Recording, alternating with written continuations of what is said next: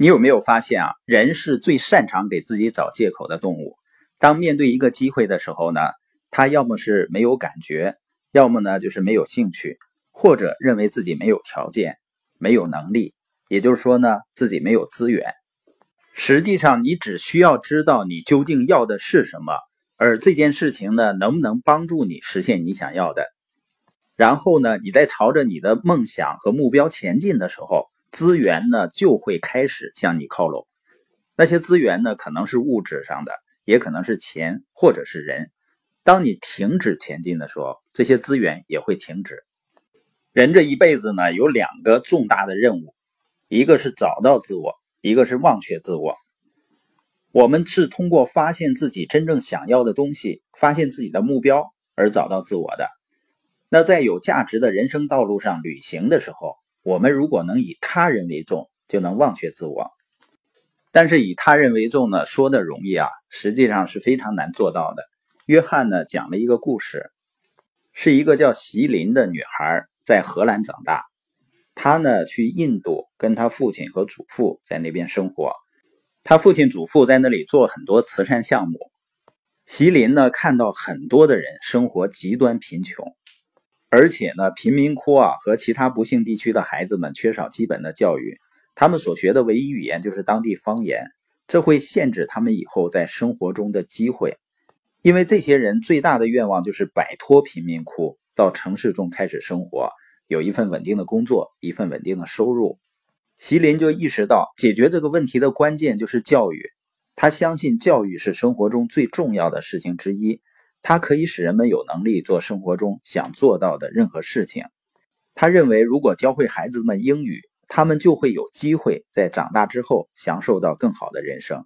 席琳呢，制定了一个计划，他要给某所学校的贫困儿童配一名英语老师，这对他们今后的人生会有帮助。做了许多研究后呢，在印度朋友的帮助下，他找到了一所学校。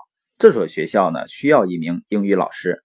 但是没有足够的钱给老师发薪水，因为这里的学生啊，每天只能吃一顿午餐，这一餐呢，就是他们一整天能吃到的唯一一顿饭。他找到的这所名叫马哈吉辛德小学的学校呢，在那里上课的学生有四十四个人，都在一个班，是整个印度最不幸的一部分孩子。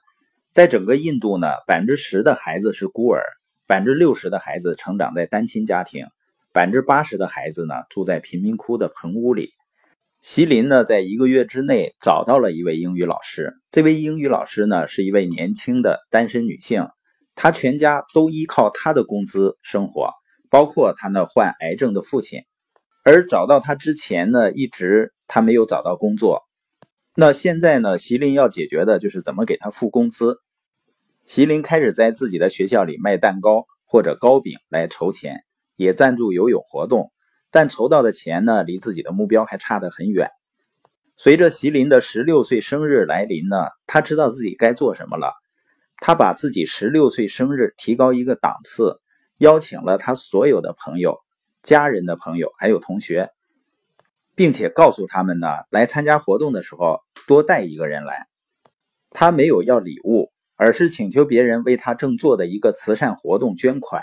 这个活动叫“没有哪一个国家可以缺少教育”。几个小时之内，整个筹款箱就满了，而且筹到的金额超出目标金额一倍多。他用那笔钱呢，付了那位老师一年的工资，这也意味着孩子们可以上英语课了。而那一年内呢，那位老师的工作也是稳定的，他父亲的癌症也可以得到治疗。席琳用余下的钱给孩子们买了几十本英语书，给小学生呢买一些毛绒玩具。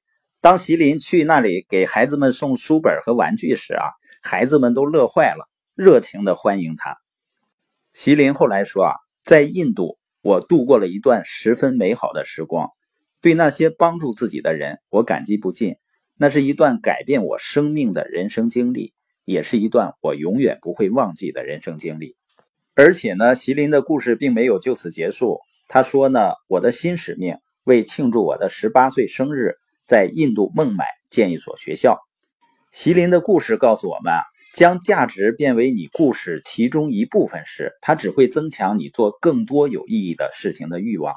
而且呢，一旦开始给别人的故事带去价值，它就变成世界上最美好的一种痴迷。你做的越多呢，就会变得更用心去寻找其他机会。一只蝴蝶不可能倒回成为一只毛毛虫的。当开始过上有价值的生活时，你会尝到改变的滋味，而且呢，你只会向前，不会后退。对别人的帮助呢，实际上可以形成一个循环，而且呢，可以在我们的身后继续循环下去。当离开这个世界的时候，拥有的一切呢，我们都带不走，但我们可以通过我们的付出，继续活在他人的生命中。